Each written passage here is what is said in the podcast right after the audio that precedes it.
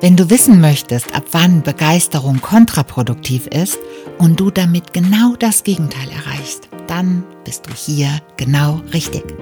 Vorhang auf für das Energiespiel zwischen den Menschen, welches seit jeher unverändert geblieben ist. Es gibt Menschen, die so begeistert und aufmerksam sind, dass sie anderen Mitmenschen den Raum dafür nehmen. Um dies zu verdeutlichen, bitte ich dich, dir folgendes Szenario vorzustellen, in dem ich Bonbons als Metapher für Energie nehme. Begeisterung und Aufmerksamkeit sind bekanntlich ja auch Energie, richtig? Also, los geht's. Ein Mann und eine Frau treffen sich. Der Mann gibt der Frau Aufmerksamkeit und ist von ihr begeistert.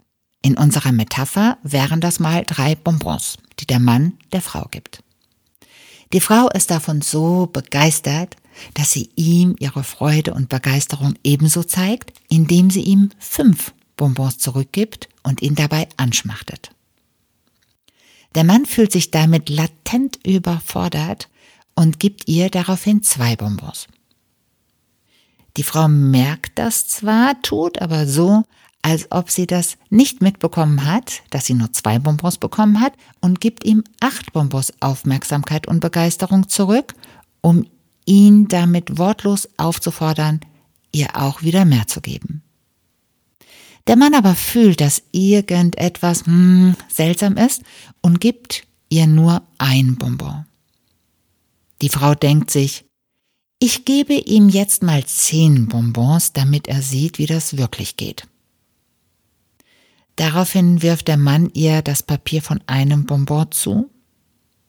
Die Frau bereitet sich gerade darauf vor, dem Mann einen LKW voll mit Bonbons zu übergeben, damit er es endlich versteht.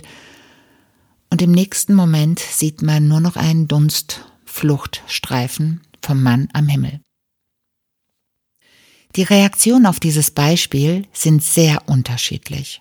Von Mitleid, Mitgefühl bis Entsetzen und Verfluchungen, von einem Innehalten, sich oder andere Bekannte wiedererkennen und nachdenken, bis zu hochpsychologischen Erklärungen.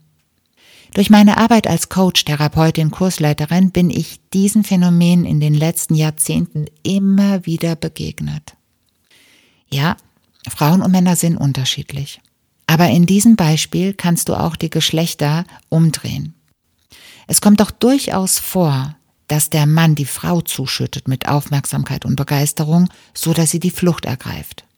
Hierfür gibt es einige Gründe. Ich fange mal mit dem für mich plausibelsten und einfachsten Grund an. Alles, was wir zugetragen bekommen, müssen wir auch verdauen können. Dabei spielt es keine Rolle, ob wir einen Cracker in den Mund geschoben bekommen oder ob es ein Kompliment, eine Bewunderung oder sonst was ist. Den Cracker kann jeder von uns greifen, da er Materie ist. Du siehst ihn und du verstehst, was gemeint ist. Anders mit zum Beispiel einem Kompliment. Das ist energetisch und daher sieht man es nicht. Du kannst es nur fühlen. Dieses Gefühl des Unbehagens, wenn es ein Kompliment nach dem anderen rieselt und das unaufhörlich durch Worte, Gesten, Mimik, Blick, Körperhaltung, Worte, Handlungen. Ab einem gewissen Punkt ist es auch völlig egal, von wem diese Aufmerksamkeit kommt. Daher beschreiben die meisten Menschen so etwas auch als sich ausgezogen fühlen. Mit den Blicken des anderen wurde man energetisch und systematisch ausgezogen. Spannend, oder? Was alles möglich ist. Selbst den Menschen, den man sich so sehr ersehnt, kann sich hier absolut downgraden. Wenn du es nicht verdauen kannst, dann wird dir einfach nur schlecht und du möchtest die Situation so schnell als möglich verlassen und dem Menschen vielleicht einfach nur aus dem Weg gehen, um dich damit nicht mehr konfrontieren zu müssen. Hierzu eine kurze Geschichte.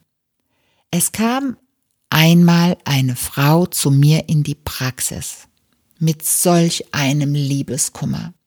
Sie war so sehr verliebt in ihn, aber er interessierte sich nicht für sie. Besser ausgedrückt, er interessierte sich immer weniger für sie.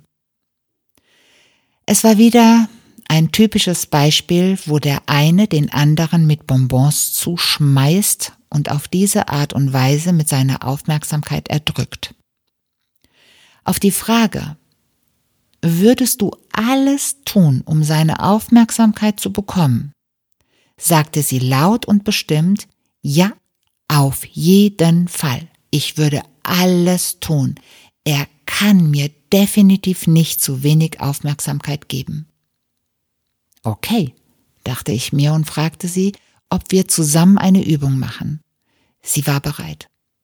Sie nahm eine bequeme Position ein, schloss die Augen, entspannte sich mit jedem Atemzug mehr und mehr.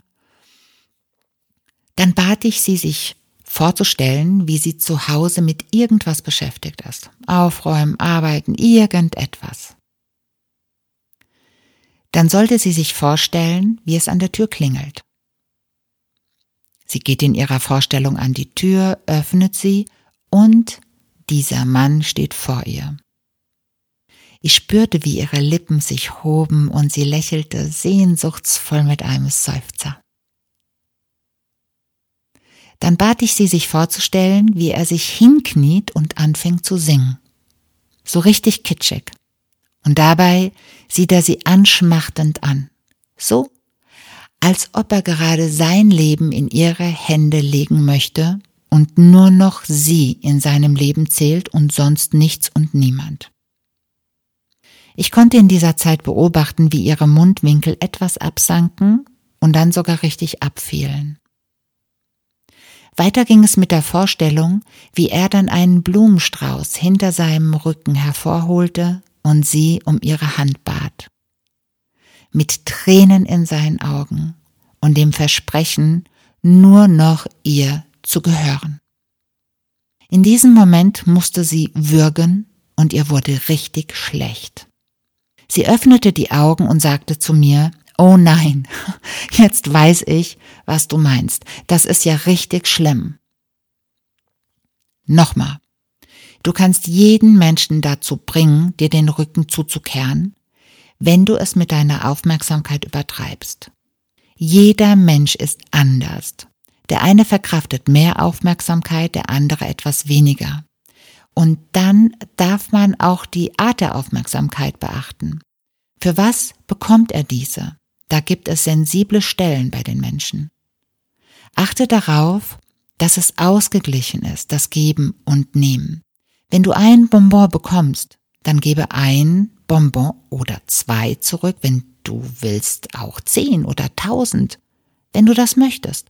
Aber dann warte ab, was zurückkommt.